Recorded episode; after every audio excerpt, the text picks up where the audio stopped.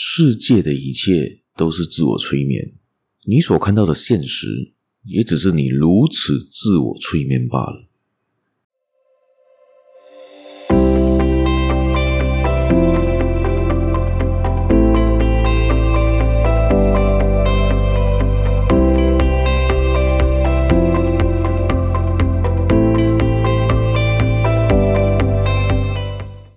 Hello，大家好，欢迎大家今天又来到这个犹太小故事这个 Podcast 这个节目啦。我是小叶，在这里跟大家说一声早安、午安、晚安。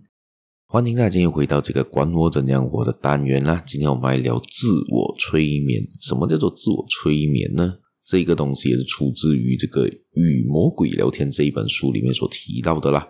里面就来聊一聊怎样来做自我催眠，怎样用自我催眠来达到自己要去的地方，自我催眠将达到自己要达到的目的啦。今天的录音环境可能有一些些不好，可能会有一些杂音，大家请见谅啦。希望大家在赶在今天，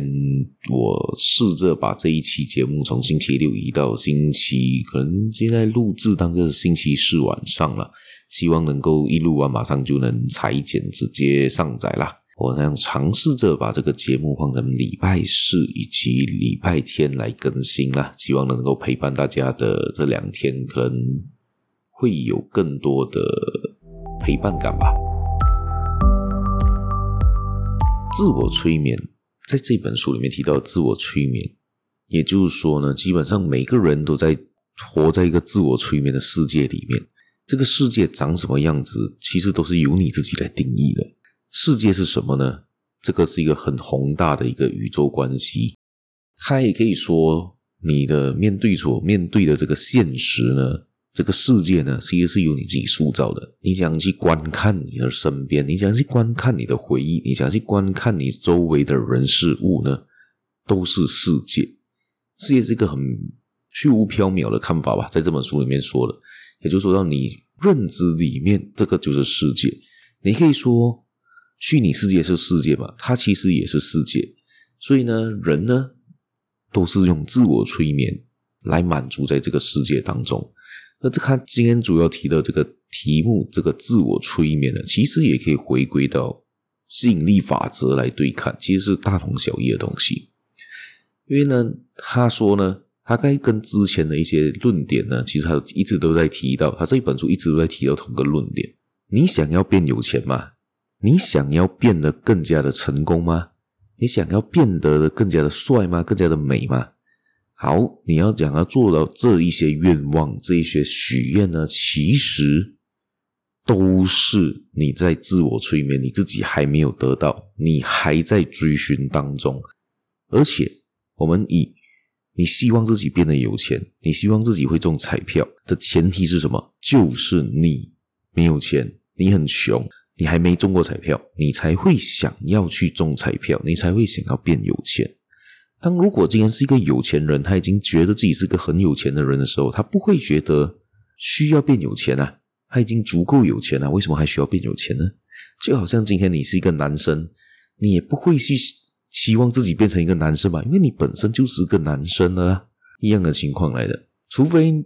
你今天还没得到那样东西，你很渴望得到那样东西，你就会开始许愿，开始的奢望，开始的想象。你要想象的前提是你还没有得到，所以你才会去想象，你才会去希望，你才会有这个愿望的存在。所以这本书讲的自我催眠，其实跟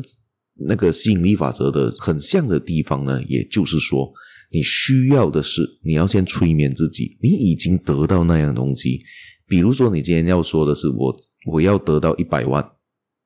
你要先想象着你已经实现了，你已经拥有这一百万在你手上的时候，你自然的就会变得有那一百万的人的生活，一百万的人的感觉，你才会有机会得到那一百万。这个也说回啊，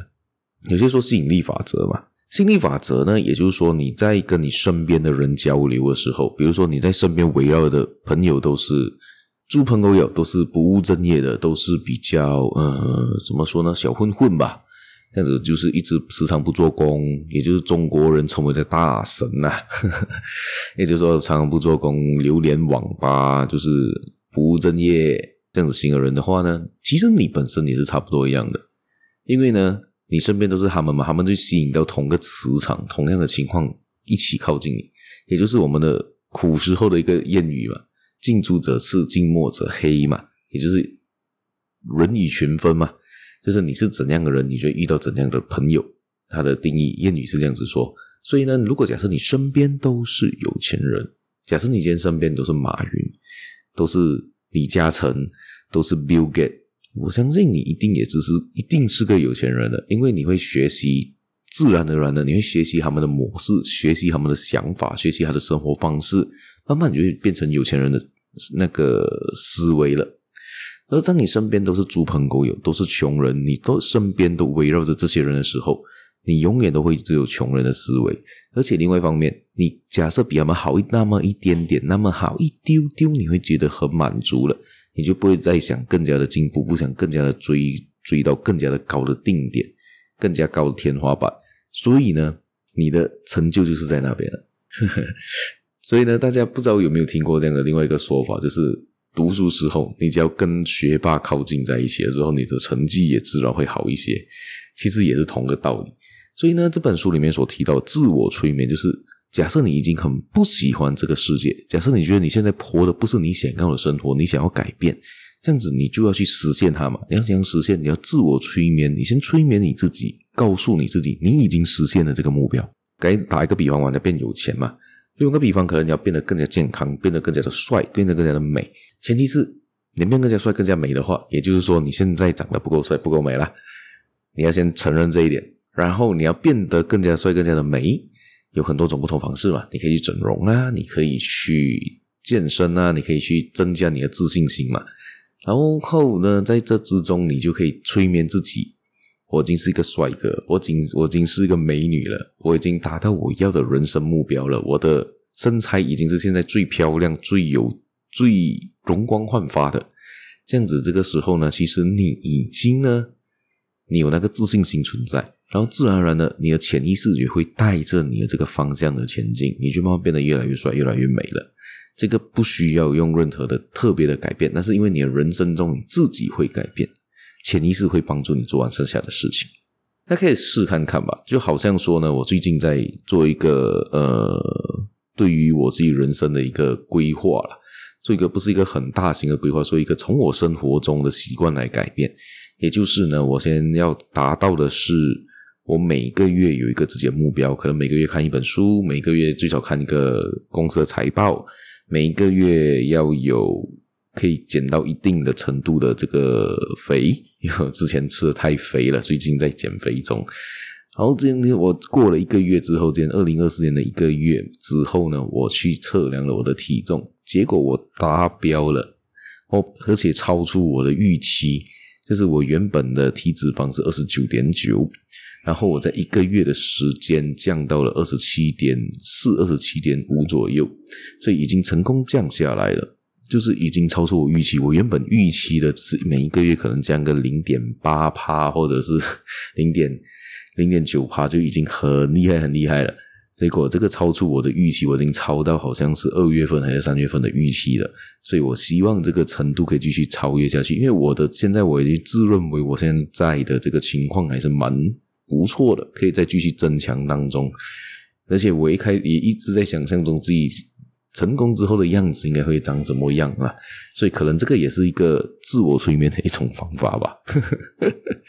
好了，今天我们就聊到这一边，希望大家对于这集有多多的包涵呢、也希望大家可以在成功的道路上，或者是你人生中过得更加顺遂，也试着自我催眠吧。谢谢大家，我们下期节目再见了，拜拜。